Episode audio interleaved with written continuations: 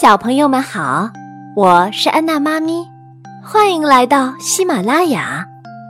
今天给大家讲的故事是《一千零一夜之完美公主》。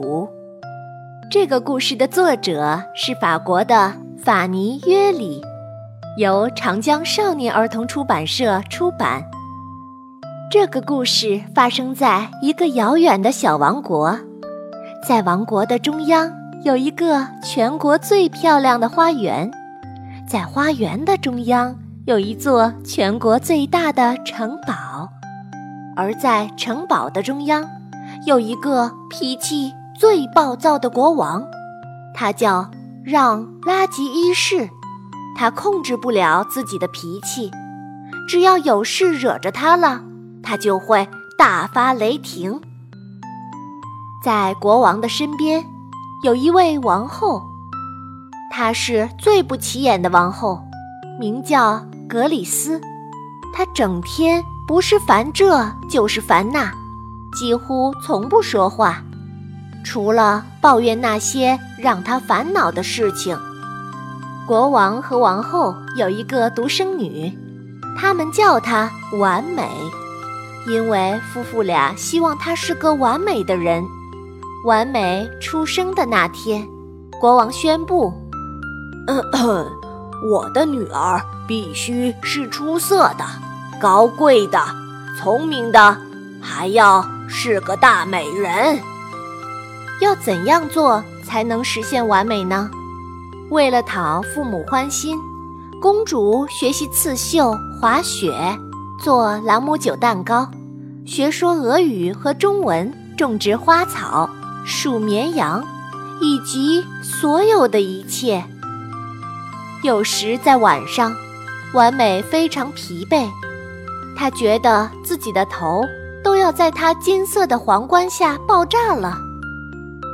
一天夜里，当整个城堡里的人都安睡的时候，完美起床走了出去。他离开了房间，离开了城堡和花园。他要去哪儿？没有人知道。第二天，在早餐的时候，让拉吉正津津有味地品尝连壳糖心蛋。音乐老师怕得要命，他颤抖地走了过来，结结巴巴地说：“哦哦，陛陛下，公主没有来上十点钟的练声课。”就在同时，大门打开了，完美穿过了餐厅。她的裙子皱巴巴的，头发也乱糟糟的。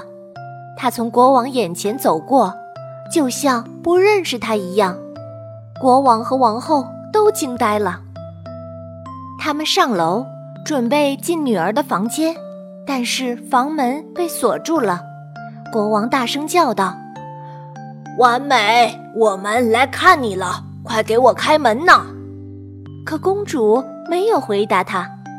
音乐老师透过门锁，低声对公主说道：“和我一起唱歌吧，公主。”但是完美并没有跟着唱，让拉吉发怒了。他吼道：“快给我滚开！你这破铜锣嗓子！”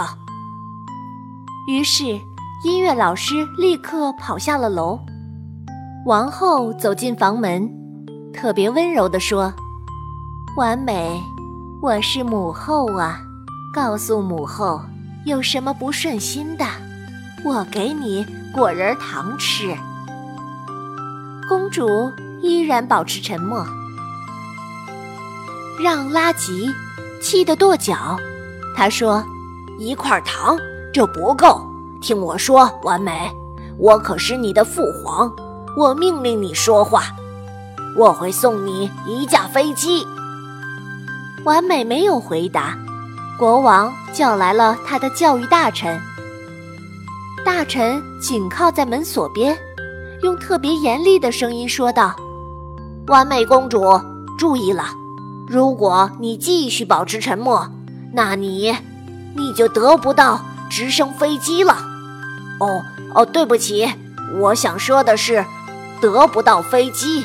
嗯，而且你会挨打的。”完美依然没有理睬，让拉吉气得满脸通红，大叫道：“你这个蠢货，要挨打的是你！”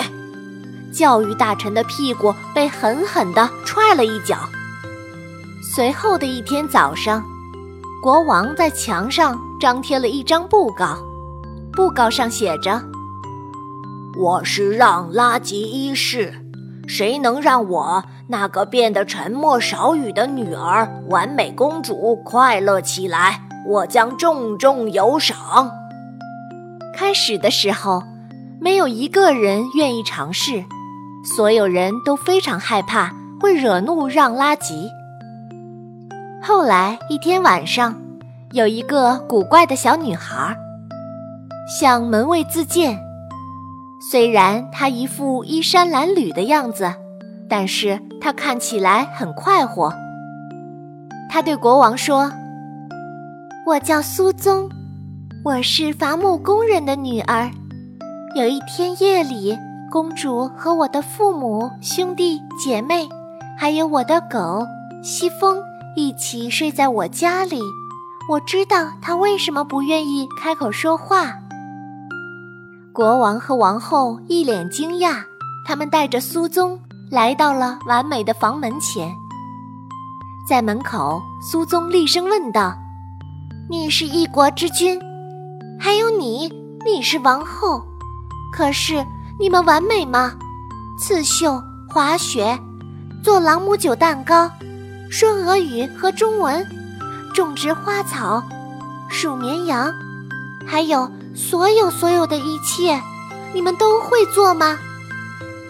让拉吉十分为难的回答道：“哦，当当然不会，人无完人呢。”王后格里斯也附和道。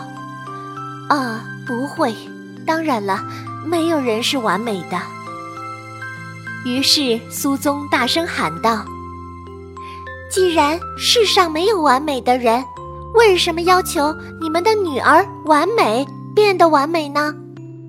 就在这时，完美用钥匙转开了门锁，然后走出他牢笼一般的房间，冲进父母的怀里。从那天以后，让拉吉不再发火了，他反而开始学习种植花草。而王后格里斯自从花了几天时间学做朗姆酒蛋糕后，就不再觉得生活没有乐趣了。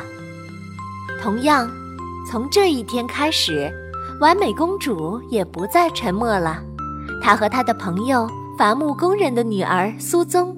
在最漂亮的花园中央一起玩耍，苏宗给她取了一个新名字，她不再叫完美，因为没有人是完美的。他管公主叫乐乐，他希望公主是最快乐的人。亲爱的小朋友们，咱们今天的故事就讲到这儿。如果你喜欢安娜妈咪的故事，请你添加安娜妈咪的。微信公众号“安娜妈咪”，我在那儿等着你们哟，咱们不见不散。